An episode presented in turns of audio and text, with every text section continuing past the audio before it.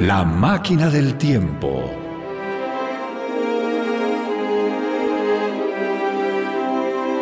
De Herbert George Wells.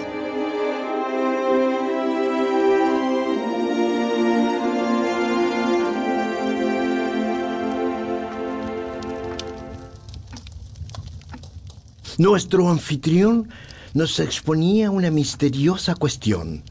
Sus ojos grises brillaban lanzando centellas y su rostro, habitualmente pálido, se mostraba encendido y animado. El fuego ardía fulgurante y el suave resplandor de las lámparas incandescentes se prendía en las burbujas que destellaban y subían dentro de nuestras copas. Señores, sirvan esos tragos de una vez y escúchenme.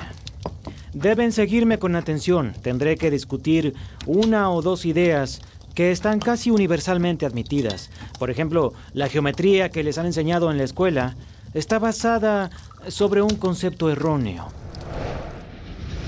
Tomé la palanca de arranque con una mano y la de freno con la otra. Presioné con fuerza la primera y casi inmediatamente la segunda. Creí que me tambaleaba. Tuve una sensación de que me caía y mirando alrededor vi el laboratorio exactamente como antes. ¿Había ocurrido algo? Por un momento sospeché que mi intelecto me había engañado. Observé el reloj.